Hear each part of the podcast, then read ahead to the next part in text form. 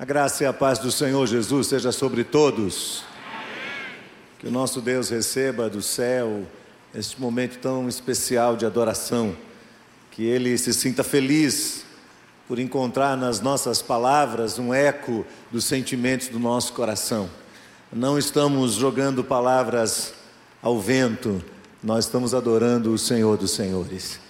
E é muito bom quando podemos fazer isso como igreja do Senhor. O culto é algo necessário, o culto é algo especial. Nós precisamos deste momento comunitário de tal maneira que eu realmente não consigo ler o que existe por trás da mente de uma pessoa que afirma categoricamente que pode cultuar a Deus sozinha, sem ninguém, sempre em sua vida. Nós precisamos sim de um momento especial com Deus durante a semana toda, diariamente, momento do quarto secreto mas como esse momento também é um momento feliz, como nós somos abençoados pela santa presença de Deus aqui no meio da congregação. Que Deus nos abençoe nesta noite, que a palavra de Deus fale profundamente aos nossos corações. Amém? Nós já chegamos no mês de junho de 2019 e começamos este mês falando de um novo tema Estaremos durante todo este mês confrontando e tentando o máximo que puder destronar alguns ídolos que estão dentro do nosso coração. E antes que qualquer um aqui diga, eu não tenho ídolos no coração, eu queria dizer, ah, tem sim. Tem sim. Todos nós temos ídolos dentro do nosso coração faz parte da nossa natureza humana, faz parte da natureza pecaminosa do ser humano. Todos nós temos ídolos. E nós precisamos de muita coragem para identificar esses ídolos, para confrontá-los com a verdade de Deus e para erradicá-los, bani-los da nossa vida e da nossa experiência. No último domingo nós falamos sobre o Salmo 128 e o tema do salmo era o temor do Senhor. E dissemos que sem o temor do Senhor, nós corremos o risco de criar uma pseudo-religião ou religiosidade. Sem temor do Senhor, nós criamos uma vida dupla. E eu disse no domingo passado que existem três formas de avaliar o grau de temor que há dentro de nós. Primeiro é olhando para a nossa vida particular, a nossa vida secreta. Os nossos atos, os nossos pensamentos, as palavras que saem da nossa boca, os nossos olhares, tudo aquilo que tem a ver conosco quando nós não estamos sob os olhares de pessoas conhecidas. Quando nós estamos distantes das pessoas mais próximas, dos familiares, de cônjuge, de quem quer que seja. Então ali podemos avaliar o grau de temor a Deus que existe dentro de nós. Segundo, o culto público a adoração comunitária, a maneira como nós nos posicionamos quando estamos no meio do povo de Deus, e o senso de reverência, de compromisso, de responsabilidade, de convicção da presença de Deus no meio do seu povo. Então dissemos que se temos consciência do temor a Deus, o culto não será um momento inquietante para nós, não será um momento em que a gente vai querer toda hora levantar e sair, não será um momento em que a gente vai querer acessar o celular, as redes sociais, a internet, nada disso. A gente não vai conversar, a gente vai ficar atento, porque o Senhor dos Exércitos está conosco, Ele está no meio da igreja do Senhor, e o Espírito de Deus está entre nós. Então não tem por que eu levantar, não tem por que eu ficar caminhando, não tem por que eu atravessar a frente das pessoas, não tem por que eu sair para beber água e eu voltar, eu vou ao banheiro e volto. E aquela inquietude da alma que já manifesta alguém que ainda não tem o temor do Senhor dentro do seu coração. O terceiro, a maneira como nós nos dedicamos a Deus plenamente o tipo de oferta que nós damos a Deus, da nossa vida, do nosso tempo, o melhor do nosso tempo, as primícias do nosso tempo, dos nossos recursos, dos dons que temos, dos talentos que temos, não há reservas, nós reconhecemos, nada é nosso, nada é nosso, nada é nosso, e entregamos todas as coisas na mão do Senhor. Essas três áreas revelam o grau de temor que temos de Deus dentro de nós. Eu acredito que a linha de pensamento da mensagem de hoje é uma continuidade do que começamos a falar semana passada. Eu convido você a abrir reverentemente a palavra de Deus no Evangelho de Lucas, no capítulo 18. Nós vamos ler a partir, do verso 9 até o verso 14. Evangelho de Lucas, capítulo 9, do verso, capítulo 18, perdão. Evangelho de Lucas, capítulo 18, do verso 9 ao verso 14. Vamos ler esse texto com muita reverência no nosso coração, porque quando nós abrimos as Sagradas Escrituras, o Espírito Santo de Deus está falando conosco. Diz assim o texto sagrado: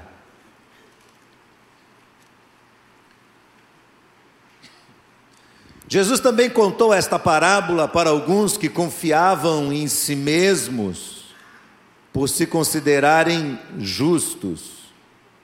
E o que, que eles faziam? Desprezavam os outros. Que parábola é essa? Dois homens foram ao templo para orar. Um era fariseu, o outro era publicano. O fariseu ficou em pé e orava de si para si mesmo desta forma: Ó oh Deus, graças te dou porque não sou como os demais homens, roubadores, injustos, adúlteros, nem ainda como esse publicano. Jejuo duas vezes por semana, dou o dízimo de tudo o que ganho. Já o publicano, estando em pé, longe, nem mesmo ousava levantar os olhos para o céu, mas batia no peito, dizendo: Ó oh Deus, tem pena de mim, tem misericórdia de mim, que sou um pecador. Conclusão de Jesus, verso 14: Digo a vocês que este último desceu justificado para sua casa, mas não aquele primeiro. Porque todo o que se exalta será humilhado, mas aquele que se humilha será exaltado. Eu queria que você orasse comigo nesse instante. Você pode? Baixar sua cabeça. Coloca a mão assim no seu peito, fala: Deus, fala comigo nesta noite. Fala meu coração nesta noite, Senhor que não haja limite para o que o Senhor gostaria de falar comigo. Mesmo que você não seja um cristão, arrisque pedir a Deus que Deus fale com você. É um desafio, um teste a sua fé. Fale com o Senhor nesse momento.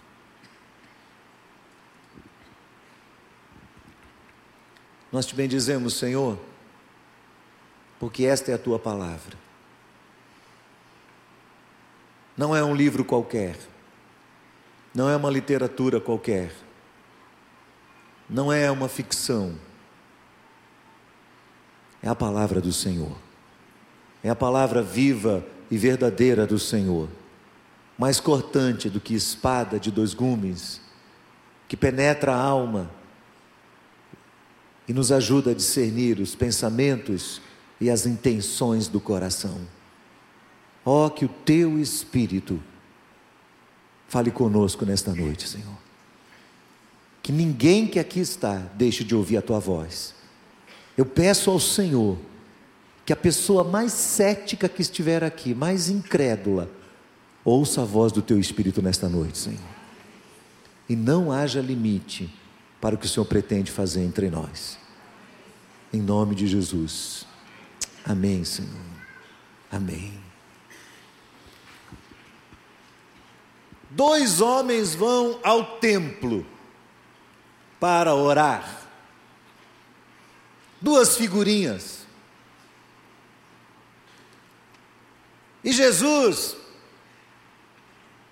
de uma certa forma, faz uma provocação aos seus ouvintes, quando ele define o caráter, a profissão, o modo de viver de cada um desses homens. Um é um fariseu. Quando a gente hoje, século 21, fala de um fariseu, a gente já tem uma noção assim de que fariseu é gente ruim. Mas na época de Jesus, o fariseu era uma pessoa extremamente respeitada na sociedade. Ser um fariseu era algo honroso. O fariseu era um doutor da lei. Os fariseus eram os homens mais qualificados, mais estudados daquela época. Eles conheciam a Torá, a lei moral, a lei cerimonial. Eles estudavam as Escrituras. Eles conheciam todos os escritos dos profetas do Antigo Testamento. Eram homens reputadíssimos no meio da sociedade, conhecedores profundos, ajudavam pessoas, ensinavam as Escrituras, ensinavam a lei, cobravam das pessoas um bom procedimento moral. Exerciam um ministério dentro do, do templo ou das sinagogas. Eram como se fossem pastores batistas. Estavam ali à disposição das pessoas para aconselhar, para instruir, para exortar.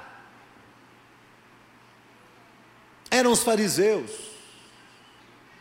A história conta que no decorrer dos anos, os fariseus foram se desvirtuando daquilo que deveria ser a sua função principal.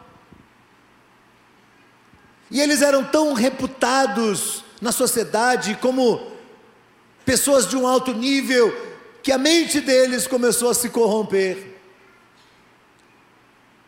E foi necessário que Jesus severamente corrigisse os excessos e toda pompa e toda presunção que estava sobre aqueles homens que se julgavam sempre superiores aos demais, que não eram mais simples, que não eram mais amáveis, que não eram mais do povo, que não se misturavam mais.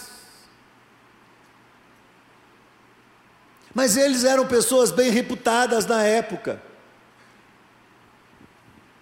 Então Jesus diz que esse fariseu vem ao templo para orar.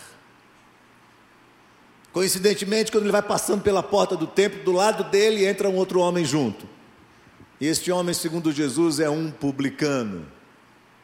O publicano é às vezes chamado de coletor de impostos.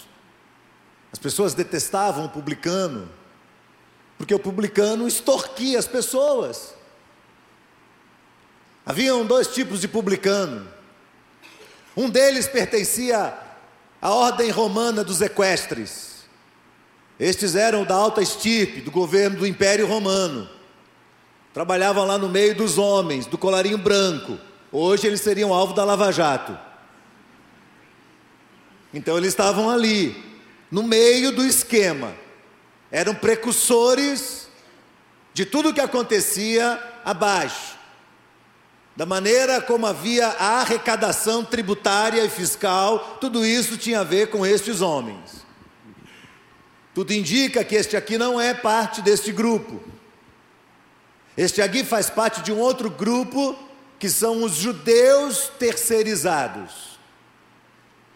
Ou seja, o Império Romano havia transformado Israel em província, e Israel tinha que prestar contas e pagar impostos a Roma. Então, os imperadores romanos fizeram algumas contratações, trouxeram judeus, e esses judeus então seriam responsáveis por fazer a coletagem dos impostos de casa em casa, porquanto naquele tempo não havia aplicativo ainda para você pagar as contas. Então eles iam de casa em casa, batendo na porta, fazendo contagem, medindo as casas, vendo quantas pessoas tinha dentro de casa, enfim, todos os dados possíveis para poder arrecadar o dinheiro de Roma. E o soldo desses homens, o salário deles, eles mesmos é que tinham que tirar. Então Roma estabelecia um valor e o que eles pudessem cobrar acima desse valor seria o salário deles. Então eles simplesmente se corromperam e extorquiam as pessoas, ameaçando pessoas e tentando tirar delas tudo o que pudesse. Imagina esse camarada passando na rua. Nenhum de nós gostaria dele. Quando você vai lá no contador, no mês de março, e você pede para ele fazer o seu imposto de renda, e ele começa a fazer, e você vai tirando papel e colocando em cima da mesa, tirando papel e colocando em cima da mesa, tirando nota, tirando um monte de coisa, e você coloca isso na mesa, e o contador pega sua, aquele monte de nota seu e fala assim: esse aqui pode tirar, esse aqui não pode, esse aqui pode, esse aqui não pode. E aí, quando vê no final todo, resumo final, ele vai dizer: olha, você ainda vai ter que pagar mais 5 mil de imposto. E você olha para ele assim, os olhos crescem, assim, enche de sangue o olho, sabe como é? E você fala: eu vou ter que pagar mais. Eu já paguei 27,5 por mês, todos os meses. Eu vou ter que pagar mais ainda. Eu já paguei 15%, vou ter que pagar mais. É, tem que pagar mais. Eu me lembro que uma vez eu fui num posto de INSS e uma senhora me atendeu, uma senhora muito gentil, muito educada.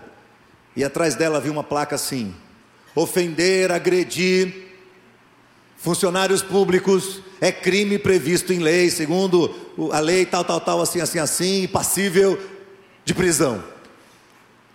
E eu fiquei imaginando como aquela mulher teve que se proteger os anos todos da vida dela quando ela tinha que dizer para as pessoas que elas tinham que pagar, que elas não podiam se aposentar e assim por diante, havia uma raiva muito grande. Agora imagina você, se a pessoa que te cobra já gera raiva em você, imagina você quando é da sua própria família, do seu próprio povo. Imagina que é um primo seu, seu primo bate na porta e fala assim: vem aqui cobrar os impostos. Ah! Que raiva, não é possível. É você Então o publicano era uma pessoa detestada, era persona não grata no meio da sociedade. Quando as pessoas olhavam para ele na rua, atravessavam, iam para o outro lado. Ele não tinha amigos a não ser os seus próprios comparsas. Então Jesus é provocativo aqui, porque ele pega um mestre da lei, e ele pega um publicano e diz que os dois vão para o templo orar. Quando nós olhamos para os dois, naturalmente, nós tecemos uma comparação entre eles. E a nossa comparação é seletiva. A nossa comparação é tendenciosa, a nossa comparação é polarizada. Nós ou pendemos para um lado ou pendemos para o outro. E se eu perguntasse aqui, quem é que parece com o fariseu? Todo mundo ia dizer, eu não pareço. Eu sou mais publicano. Mas eu penso que quando Jesus nos conta essas histórias, ele coloca elementos desta história, nós devemos estar muito, muito atentos a esses elementos, as pessoas que estão figurando aí dentro deste cenário, porque estas pessoas, de alguma maneira, nos representam. O que eu estou dizendo aqui com toda a minha convicção hoje é que todos nós temos dentro de nós tendências de um e tendências do outro. Nós temos tendências de fariseus dentro de nós e nós temos tendências também de publicanos dentro do nosso coração. Então não adianta rejeitar um e adotar, adotar o outro como padrão, porque é difícil para nós avaliarmos ou tentar perceber quanto existe de um e quanto existe do outro dentro de nós, porquanto nós não somos totalmente um e não somos também totalmente o outro. Então vamos tentar avaliar as lições de Jesus aqui. Vamos tentar tirar algumas lições para nós. Em primeiro lugar, Jesus nos ensina, contando essa história, que o temor a Deus precisa substituir dentro de nós o temor aos homens. O temor a Deus precisa substituir dentro de nós o temor aos homens, ou seja, Deus vem em primeiro lugar. O texto diz: eles vão ao templo orar. Por que é que as pessoas vão ao templo? Por que é que nós estamos aqui hoje à noite? Por que é que cada um desses bancos está repleto de pessoas? Nós temos uma história, nós temos expectativas, nós temos necessidades, nós temos dúvidas, nós temos medos, nós temos preocupações, nós temos também tendências a se acostumar, nós fazemos as coisas porque meramente de uma forma mecânica nós já acostumamos a fazer. Existem várias razões que nos fazem estar aqui nesta noite. Estes homens vão ao templo. O problema é que quando Jesus começa a distinguir a atitude de cada um, ele começa a mostrar para nós que havia no coração deles um propósito diferente.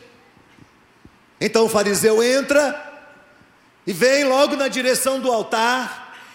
E no altar ele abre as mãos, ele enche o peito e ele abre os olhos, como se ele estivesse vendo Deus. Então ele começa a orar, preste atenção na expressão de Jesus. Ele começa a orar de si para si mesmo. O que é orar de si para si mesmo? Significa que Deus não é o centro da sua oração. Significa que Deus não está no centro do seu culto. Ele entrou no templo para adorar, mas não a Deus. Ele entrou no templo para adorar a quem? A si mesmo. Ele era o objeto, ele estava em foco, as necessidades dele vinham primeiro. Lembre-se que o culto não é para nós, o culto é para Deus. Tudo o que acontece no momento de ajuntamento comunitário deveria ter como foco o Senhor, mas não é isso que acontece com o fariseu. Ele sobe ali e ele ora de si para si mesmo. Ele é uma pessoa que está em perspectiva. Ele tem um comportamento externalista. Jesus lutou muito com os fariseus porque eles gostavam de ser vistos pelos homens. Eles gostavam de orar nas praças, eles gostavam de orar publicamente, eles gostavam de orar em voz alta, porque eles queriam ser ouvido, ouvidos pelas pessoas, eles gostavam de ensinar, mas eles não ensinavam, porque a palavra de Deus traria vida àqueles que estavam ouvindo, eles ensinavam para projetarem sobre eles a sua imagem pessoal, a sua performance. Então, essa atitude performática era uma grande evidência de orgulho espiritual, e orgulho espiritual é o pior tipo de orgulho que existe. O pior tipo de orgulho que existe é o orgulho espiritual. Ele faz aquilo porque ele quer ser visto. Os psiquiatras diriam que estes homens sofriam de monogamia do egoísmo. A Bíblia diz que o problema deles é egolatria, é adoração do próprio eu. É quando você estabelece um trono no seu coração e no coração de cada um de nós existe um trono e você coloca nesse trono você mesmo. Eu me coloco ali. Então não estou orando para Deus. Estou orando para mim mesmo. Não estou aqui à frente cantando para Deus. Estou aqui cantando porque eu quero que depois alguém chegue e fale assim: rapaz, que voz bonita. Estou ensinando, não porque eu quero que as pessoas sejam quebrantadas pela verdade de Deus, mas que cheguem depois e falam: rapaz, olha aquilo que você ensinou ali, nunca tinha ouvido falar aquilo. Comportamento externalista. Jesus definiu os fariseus como hipócritas. A hipocrisia é o resultado de quem tem um comportamento externalista. Você começa a viver uma vida dupla. O hipócrita é uma pessoa quando está num meio, é outra pessoa quando, quando está em outro meio. Então, lá no capítulo 12, Jesus diz assim: está escrito assim: visto que milhares de pessoas se aglomeravam ao ponto de se atropelarem umas às outras, Jesus começou a dizer, antes de tudo, aos seus discípulos: cuidado com o fermento dos fariseus, que é a hipocrisia.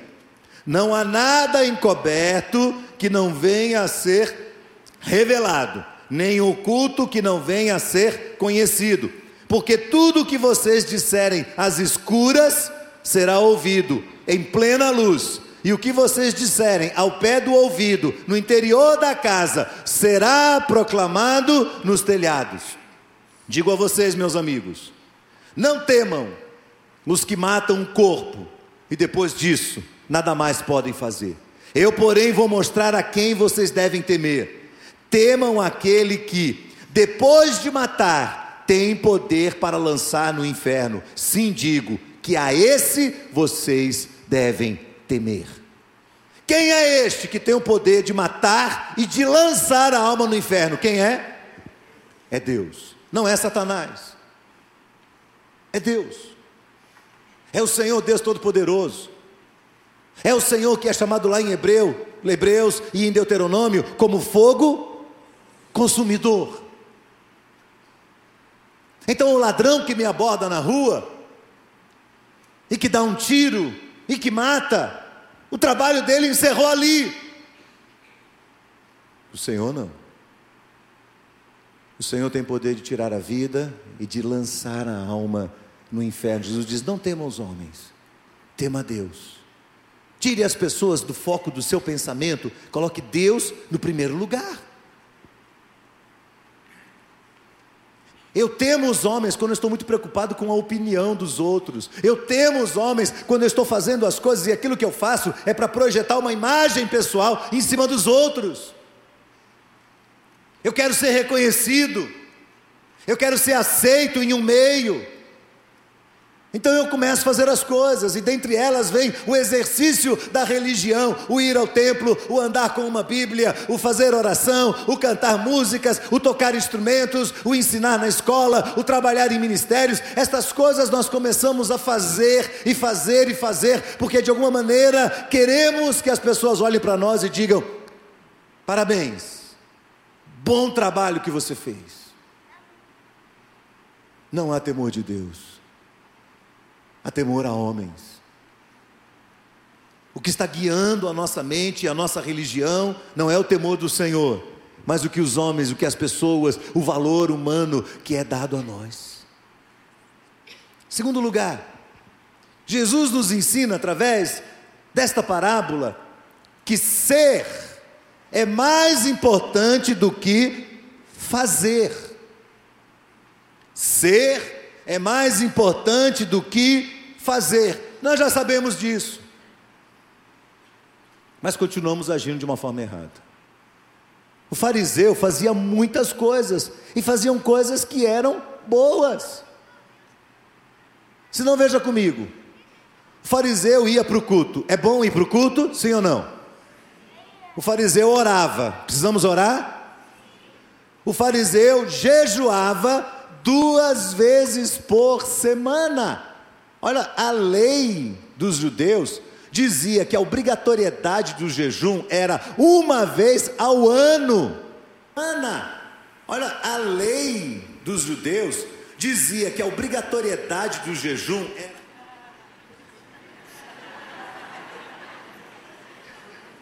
É a primeira vez que eu sou interrompido por mim mesmo.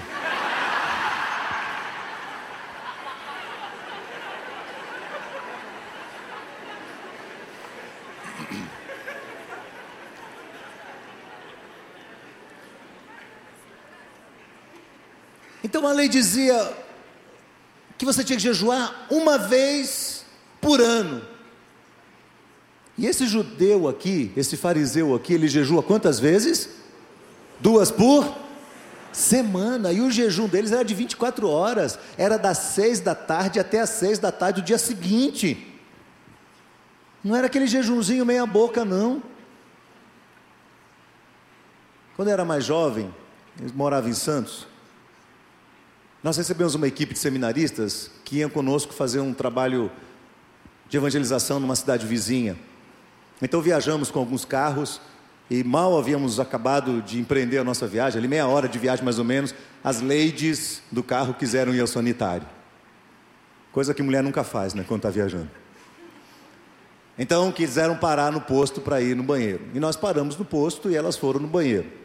Eu estava ali olhando o carro, examinando. Quando eu olhei para a lanchonete, um dos rapazes da equipe, nós havíamos acertado entre nós que aquele primeiro dia de ministério nós íamos tirar uma manhã de jejum e oração. Havia desafiado a equipe inteira e eles tinham topado. Então, quando eu estou ali no carro, arrumando o carro, eu olho para dentro da lanchonete, está um dos rapazes sentado no banquinho da lanchonete com um copo de vitamina de abacate com banana desse tamanho assim, ó. Sabe aquela vitamina dura que se você virasse o copo ela, ela não caía? Era a vitamina dele. Eu olhei aquilo falei, bom, jejum não é uma coisa que você impõe a ninguém. As pessoas jejuam quando querem, jejuam no seu coração. E deixei para lá. E aí ajeitamos tudo, pegamos o carro e fomos embora. Chegamos lá, começamos a evangelizar na praça, preparar a programação, tá, tá, tá. Quando foi lá para 11h30, ele chega assim para mim, o mesmo rapaz, segurou meu ombro e assim: Pastor, que horas que a gente vai entregar o jejum? Aí eu falei: Você não estava lá no posto, tomando um, um copinho de, de vitamina?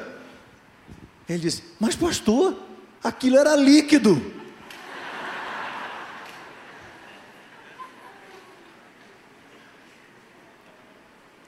Esse judeu aqui não faz jejumzinho, je, jejumzinho meia boca, não. Ele jejuava mesmo, era coisa séria. 24 horas num dia, 24 no outro, dois dias da semana.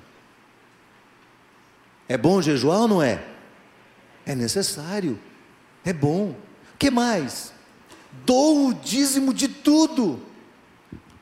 Eles eram tão meticulosos eu chamo de meticulosamente neuróticos, que quando eles plantavam hortaliças, ali o coentro, a hortelã, a cebolinha, eles iam lá uma vez por semana e mediam o tamanho da plantinha.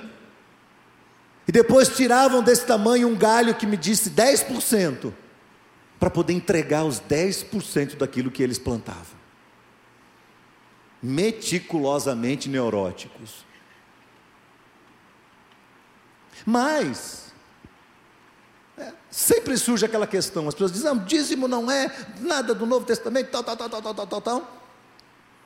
Jesus falou assim: Olha, vocês fariseus são hipócritas, porque vocês dão o dízimo do cominho, vocês dão o dízimo da, da hortelã, da cebolinha, mas vocês desprezam a justiça, a misericórdia e a fé. Vocês deviam fazer aquelas coisas sem desprezar estas. O que, que Jesus está dizendo?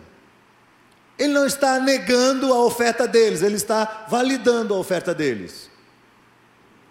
Porque eu conheço muita gente que diz assim: eu não sou escravo de 10%, eu dou quanto o Senhor colocar no meu coração. O problema é que o Senhor nunca coloca nada no coração desse camarada. Nunca. E ele não dá nada. Esse fariseu dá. Ele tem um compromisso agendado no orçamento dele ali, ó. Ele é um cara sério. Ele vai e entrega aquele negócio. O que mais? Ele não comete injustiças. O que mais? Ele não rouba. O que mais? Ele não adultera. Eu pergunto para você: o judeu, fariseu aqui, faz coisas boas, sim ou não? Sim ou não? Sim. Só que olha o que aconteceu. Ele pegou as coisas que ele faz e a partir de um raciocínio egocêntrico, ele colocou essas coisas numa balança, através de um processo meritório diante de Deus. Sabe aquela balança antiga que tinha nas vendas do interior, que tinha duas bandejas, uma você colocava o peso e a outra colocava o produto? Ele fez mais ou menos isso. Ele estava colocando diante de Deus uma balança, dizendo: Deus, pese a minha lista. Ó, oh, tem um monte de coisa aqui. E olha o pezinho aqui do, do meu pecado, é muito pequenininho. Eu faço coisas. E o fato de fazer coisas para Deus o levou a este raciocínio egocêntrico eu faço essas coisas, então eu mereço um melhor atendimento da parte de Deus. Eu faço essas coisas, então eu me vejo no direito de olhar, de orar no altar, de pé, com as mãos levantadas, olhando para Deus, olho no olho.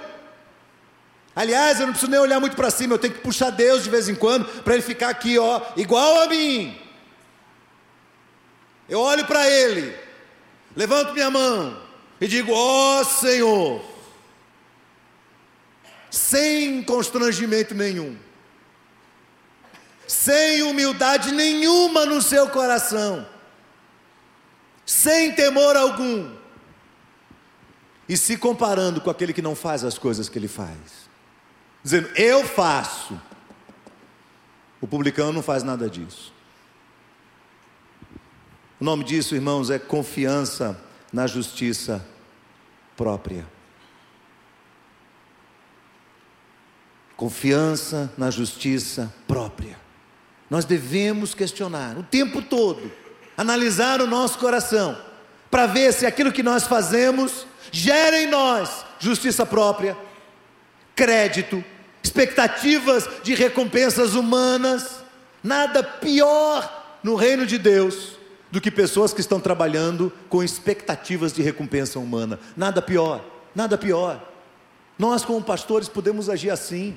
Eu, como pastor, à frente de uma igreja, posso agir de uma forma performática, externalista. Eu posso fazer as coisas aqui, eu posso pregar aqui, sem o um mínimo de temor no meu coração, usando técnicas para poder enganar as pessoas para poder impressionar as pessoas, para poder cativar as pessoas para mim. Os livros ensinam hoje técnicas de prédica, e nós podemos usar essas coisas todas. E as pessoas vão dizer: Uau, olha só, que interessante. E no fundo, no fundo, pode haver um coração falsificado. Partilhei de manhã de uma experiência que tomei conhecimento há muitos anos de um obreiro que eu conheci. Ele trabalhava numa igreja já há anos. Era respeitado na cidade, entre os demais líderes e pastores. Era muito conhecido da cidade inteira. Todo mundo convivia com ele. A igreja dele não era uma igreja grande, era uma igreja pequena, mas estava crescendo. Ele já estava lá há alguns anos. Os filhos já eram crescidos. E de repente, estoura uma bomba na cidade. Descobriu-se que aquele pastor tinha um filho de 17 anos de idade de uma amante. Uma amante com a qual ele ainda convivia. Como é que um pastor sobe no púlpito e prega? Como é que uma pessoa vem à frente e ensina? Como é que alguém vem à frente e dirige um louvor e toca um instrumento quando o coração não é sincero diante de Deus? E todo mundo admira e fala: Uau, que bacana, que coisa bem feita, muito bonito. Não há verdade. Não havia verdade no coração. E às vezes nós nos justificamos com base na nossa justiça, mas Deus, veja tanto de coisa boa que eu faço. Olha, eu trabalho X horas por semana. Olha, eu atendo não sei quantas pessoas. Olha, eu levo pessoas no médico. Olha, eu, eu cuido desse, eu cuido daquele. Eu fui aqui, eu fui ali. Eu escrevi, eu fiz, eu aconteci. Olha só, a, a, o, o, o desempenho do meu trabalho, que coisa extraordinária.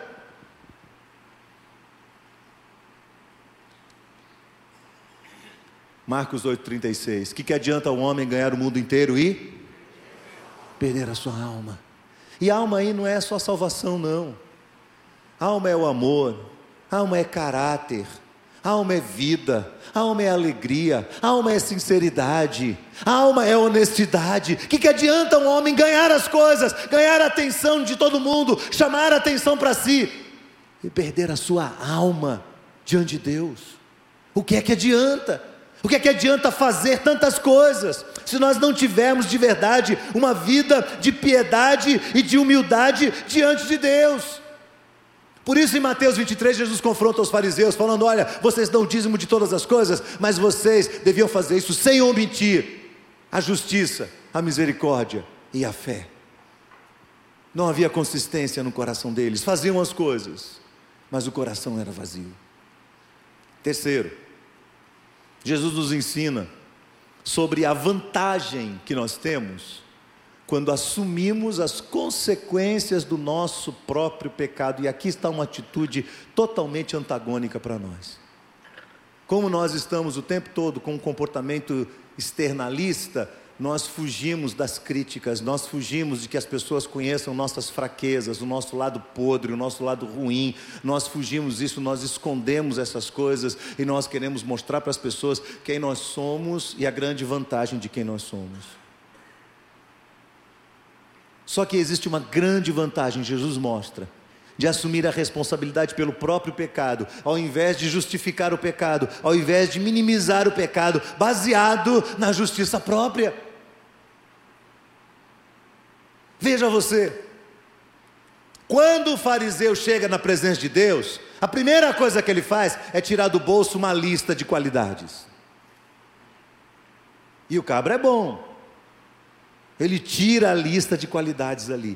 Ele não rouba, ele jejua, ele dizima, ele vai ao culto, ele é grato, ele não comete injustiça, ele não rouba, ele não adultera, ele tem um monte de coisas que ele faz.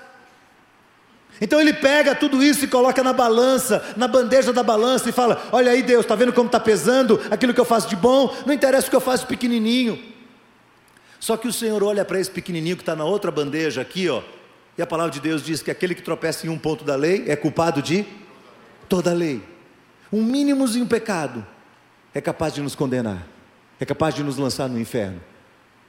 Por isso a palavra de Deus diz: não há um justo, nenhum sequer. Todos se extraviaram e a uma se fizeram inúteis. Não há um justo, não há quem busque a Deus. Todos se extraviaram e destituídos estão da glória de Deus. Um pecado. Pequenininho. Que nos coloca no mesmo patamar dos piores assassinos do mundo. Os piores. Então, do que, que eu preciso? Eu preciso da atitude do publicano. O publicano entra naquele templo com uma consciência muito clara de quem ele é. E ele não vem ao altar, ele não vem à frente, ele não vem ao púlpito, ele não vem debaixo dos holofotes, das luzes, ele não vem, ele fica num cantinho, lá, lá num canto, lá num canto, ele nem senta, ele fica de pé e ele abaixa a cabeça, ele não ousa, ele não ousa abrir os olhos dele e falar, Deus, não, não, não, ele abaixa a cabeça. E ele começa a bater no peito. Ele vai batendo. Ele diz: Ah, Senhor.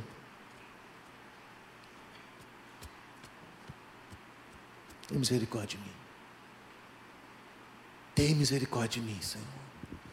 Tem misericórdia de mim, Senhor. Arrependido, quebrantado, humilhado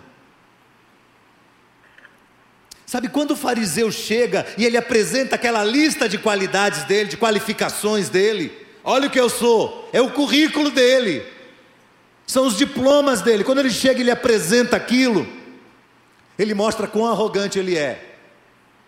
Mas sabe onde ele se trai? Ele se trai exatamente no momento em que ele se compara com o publicano. Quando você precisa se comparar com alguém para dizer, eu sou melhor profissional do que ele, eu sou mais qualificado do que ela, eu sou mais capaz do que aquele lá. Quando você precisa diminuir os traços da personalidade de uma outra pessoa, ou quando você precisa diminuir a a, a, a, a aparência física de alguém, para poder levantar a sua aparência. Isso prova que eu e você estamos ficando cada vez mais doentes de alma.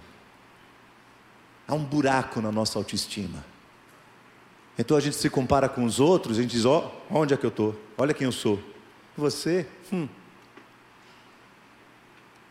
É o homem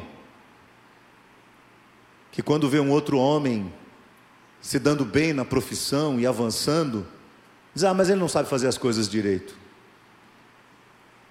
É a mulher que, quando olha para uma outra mulher bonita, faz assim, ó, bzzz, no scanner, olhando detalhe por detalhe e no final ela fala assim: tudo bem, ela está bonita, mas aquele brinco não combina. Aquele brinquinho não combina. Sabe aquele negócio? Eu preciso diminuir a pessoa para poder aumentar a minha estima. Exatamente quando a gente se compara com alguém, a gente se trai. A gente mostra que o que há em nós não é nada bom, é ruim tanto quanto. Então o fariseu se compara com ele, sem perceber que a comparação é o veredito final da nossa condenação.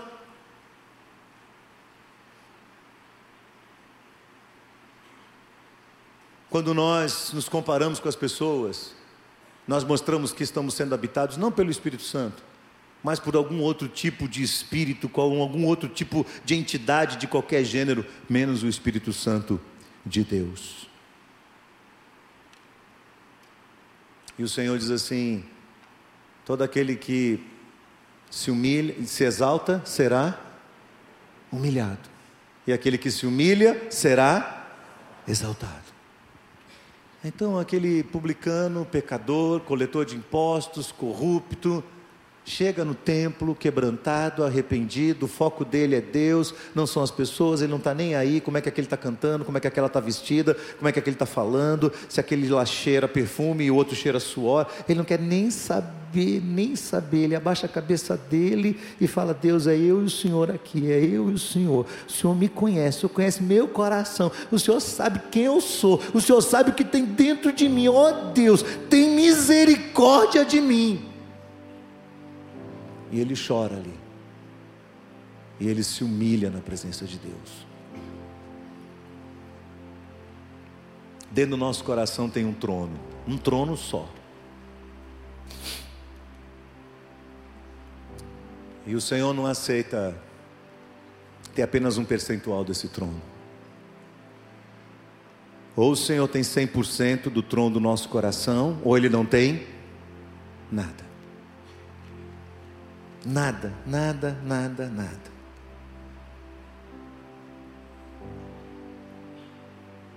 E geralmente quem está sentado nesse trono somos nós. Nós que estamos vivendo uma vida dupla, até jovens e adolescentes, adolescentes que estão aqui.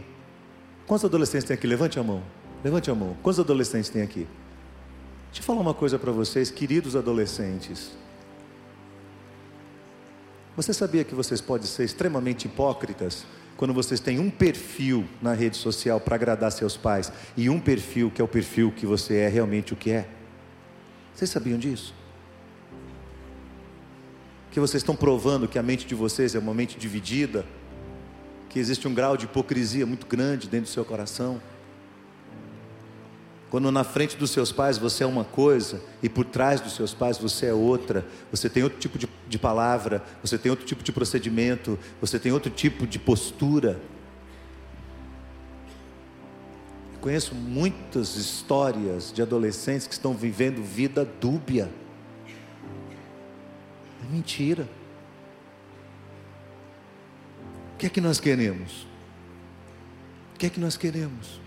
Continuar sentados no trono do nosso coração, nós mesmos. Eu, Abraão, vou sentar no trono do meu coração e vou ficar feliz? Não vou. Não vou. O que tem diante de mim é condenação. O que tem diante de mim é fogo consumidor. O que tem diante de mim é a morte. Eu acho que a palavra de Jesus é um convite para todos nós, pais e filhos, novos e idosos, é, novos convertidos e cristãos antigos. Às vezes os cristãos antigos são muito mais arrogantes do que os novos convertidos. Nós julgamos as pessoas. Nós julgamos pelo modo que elas se vestem, nós julgamos as pessoas pelo modo que elas falam, nós julgamos as pessoas pelo que elas, que elas estão esboçando, nós julgamos as pessoas o tempo todo, nós os comparamos com elas. Nós queremos mostrar que nós somos melhores do que elas. Tão diferente de uma pessoa que chega quebrantada. Fala, Deus, tem misericórdia de mim, Senhor. Tem misericórdia de mim, Senhor. Queria chamar a equipe de adoração aqui. Eu queria convidar a igreja a ler um texto comigo. Abra sua Bíblia na primeira carta de Paulo aos Coríntios. 1 aos Coríntios, capítulo 4. Primeira carta de Paulo aos Coríntios, no capítulo 4.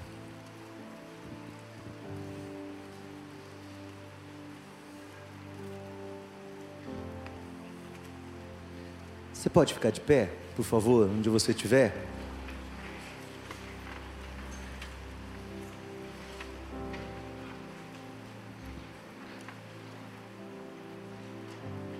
Eu vou ler a partir do verso 6.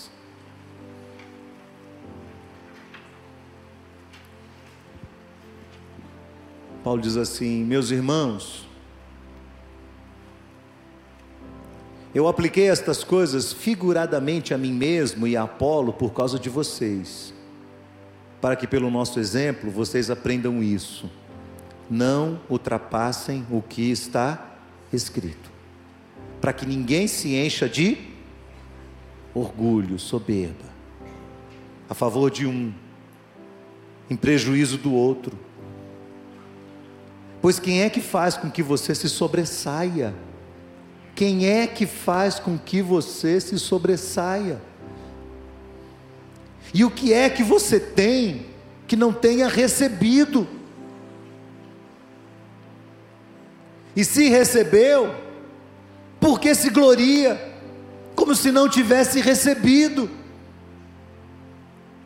Paulo está confrontando os cristãos mais antigos, porque eles achavam que eles eram melhores do que as demais pessoas. Ele diz: o que é que você tem que você não recebeu? E se você recebeu, do que é que você se orgulha?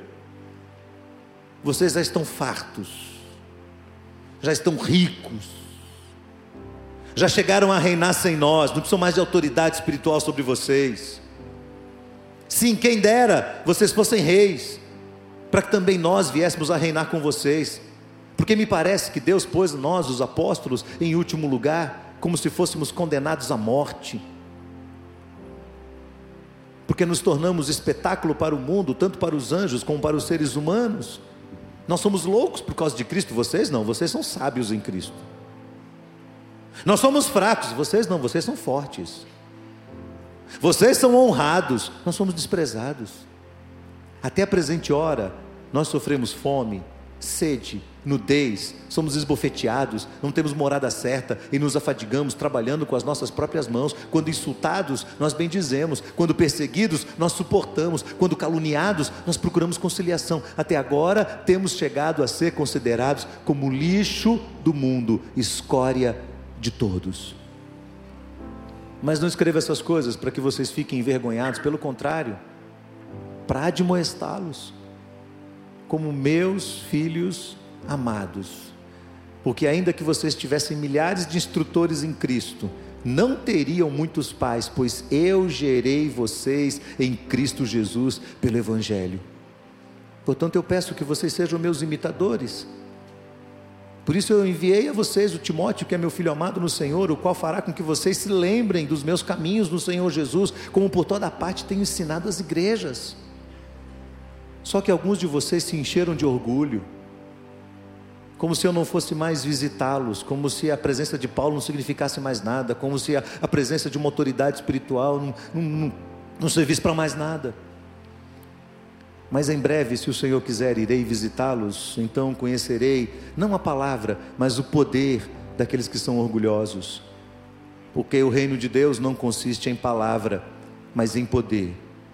E o que vocês preferem? Que eu vá até aí com chicote ou com amor e com espírito de mansidão? Quando Paulo escreve esse texto, Paulo lida com uma igreja que foi criada debaixo das mãos dele, filhos amados, discípulos de Paulo. E Paulo diz: O que aconteceu com vocês? Vocês inflaram, vocês incharam, vocês cresceram, porque vocês estão orgulhosos. Eu fiquei lendo esse texto aqui pensando, Senhor, será que nós aqui na IBAN também não estamos orgulhosos demais? Será que a gente não está começando a achar que essa igreja aqui é melhor do que as outras? Será que a gente não está começando a achar que nós somos mais importantes, que nós fazemos uma obra importantíssima e nós estamos assim enchendo demais a nossa própria bola e ficando orgulhosos? A gente precisa voltar aos pés da cruz de Jesus. E Jesus foi esbofeteado por nós. Jesus foi ferido por nós injustamente. Jesus foi julgado e foi crucificado e foi humilhado por nós. Por nós. Através da cruz. queria que você abaixasse sua cabeça nesse instante. E você perguntasse para você mesmo: o que, que pode estar tá deixando você uma pessoa orgulhosa? Você tem uma voz bonita? Você é um bom profissional? Então você precisa desqualificar os outros profissionais para poder você dizer que você é fera? Você conhece muito bem de história, de filosofia, de teologia, e ao redor de você só existem pessoas medíocres, só existem pessoas de raciocínio curto, pequeno, é assim que você pensa? Pois Deus pode usar até um animal se Ele quiser para falar com você e comigo. Não adianta exaltar o nosso coração, porque todas as vezes que nós exaltamos o nosso coração, nós estamos dizendo: nós estamos centrados no trono. O ídolo somos nós, o ídolo é eu aqui, o ídolo é você. Esse é o primeiro ídolo que tem que sair do nosso coração. Eu tenho que sair do trono do meu coração, você tem que sair do foco do seu coração. Quando você vem para um culto, você está adorando a Deus, o Senhor Todo-Poderoso. Você não está aqui fazendo coisas para as pessoas. Você não está aqui para impressionar ninguém. Eu não estou aqui para impressionar ninguém. E se eu estiver aqui, o que eu estou fazendo não vale nada. Não vale nada. Foi a graça do Senhor que nos sustentou. Foi a misericórdia de Jesus que nos alcançou onde nós estávamos. Eu não merecia. Não merecia. A vida que eu recebi de Jesus é uma vida imerecida que por meio da cruz me livrou da morte. Eu olho para a cruz e para a cruz eu vou. Se eu puder participar sua obra, vou cantar.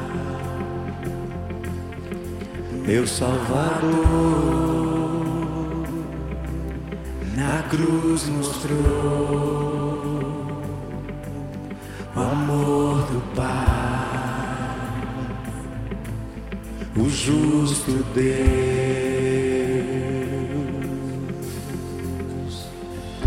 Pela cruz chamou, gentilmente me atraiu e eu, sem palavras, me aproximo quebrantado por seu amor. Pela cruz me chamou gentilmente me atraiu e eu sem palavras aproximo quebrantado por seu amor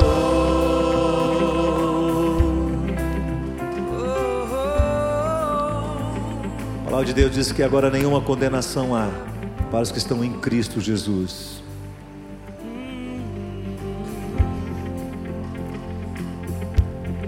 Imerecida vida graça recebi por sua cruz, da morte me livrou, trouxe minha vida. Eu estava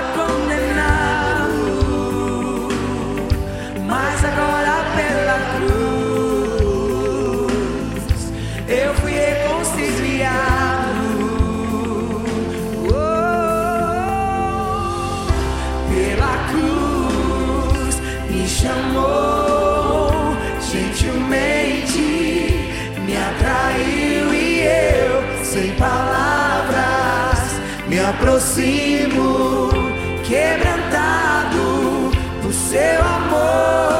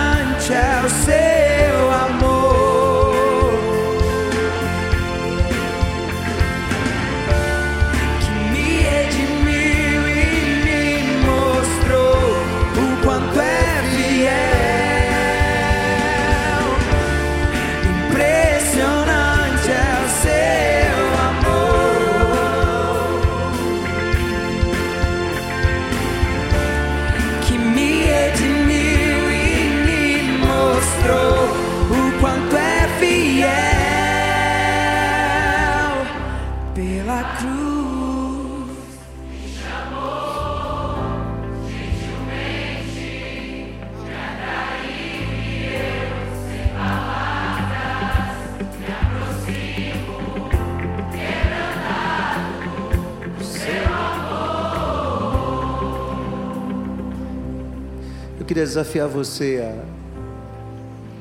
a, a ouvir essa canção, a se aproximar do Senhor hoje. Colocar o seu coração quebrantar diante de Deus, dizer: Deus, como eu tenho sido orgulhoso, como eu tenho sido orgulhosa, Senhor. Como eu tenho lutado por mim mesmo, pelos meus interesses, por aquilo que eu acho que é importante para mim. E eu não estou nem aí para o que o Senhor quer da minha vida.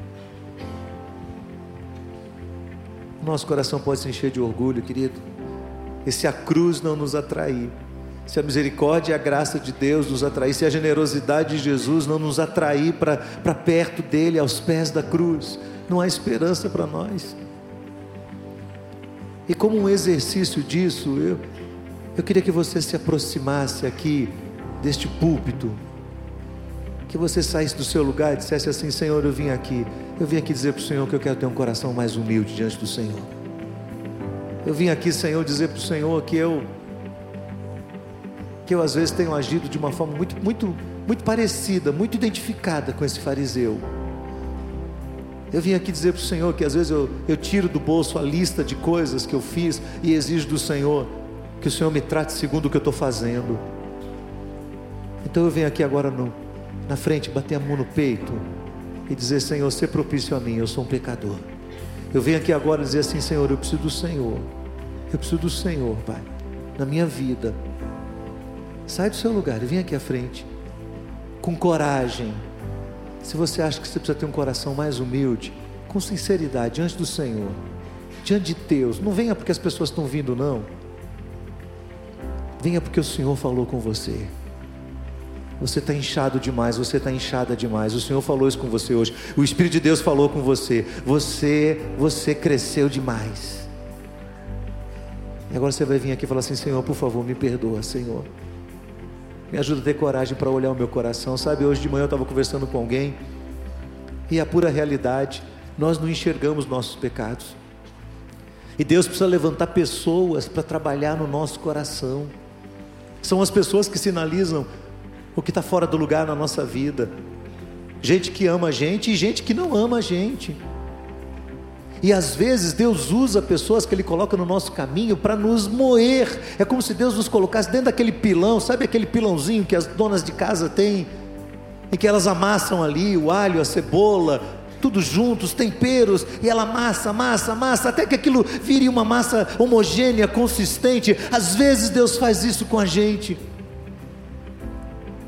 E pode ser que Deus esteja fazendo isso na sua vida, Ele esteja espremendo você e você fala: Senhor, não é possível, eu sou uma pessoa correta, por que tanta coisa está acontecendo? E o Senhor diz: Você está aqui na minha mão, eu estou espremendo você. Você não chegou ainda num grau de humildade, você continua querendo exaltar sua pessoa, você continua querendo mostrar ser quem você não é. Você continua vivendo de aparência. Não é isso que eu quero de você. Eu quero de você uma pessoa sincera. Então eu estou espremendo você. E aí você vai sair do seu lugar e você vai vir aqui e vai dizer assim: Obrigado, Senhor. Obrigado. Talvez você tenha brigado com Deus nas duas últimas semanas, nas três últimas semanas, o tempo todo você diz: Deus, eu não quero nem orar mais, porque meu coração está pesado aqui diante do Senhor.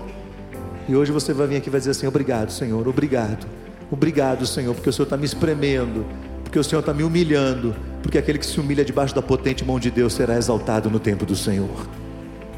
Então sai do seu lugar e vem aqui à frente.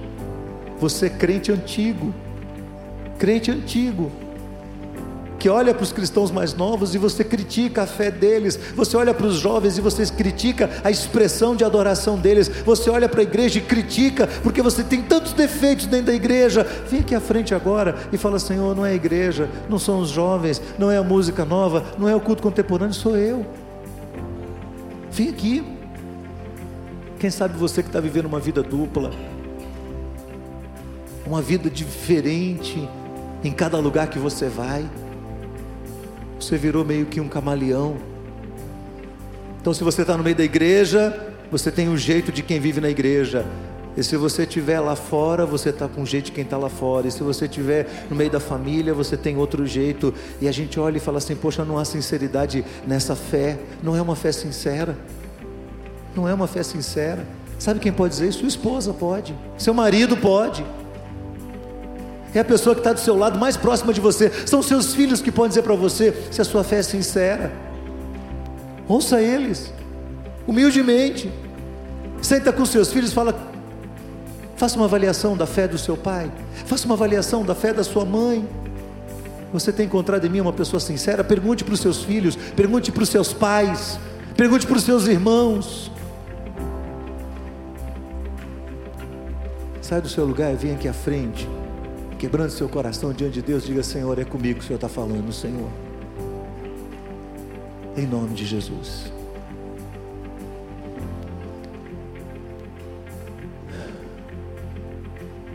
Pai, nós queremos agradecer ao Senhor pela tua palavra neste momento.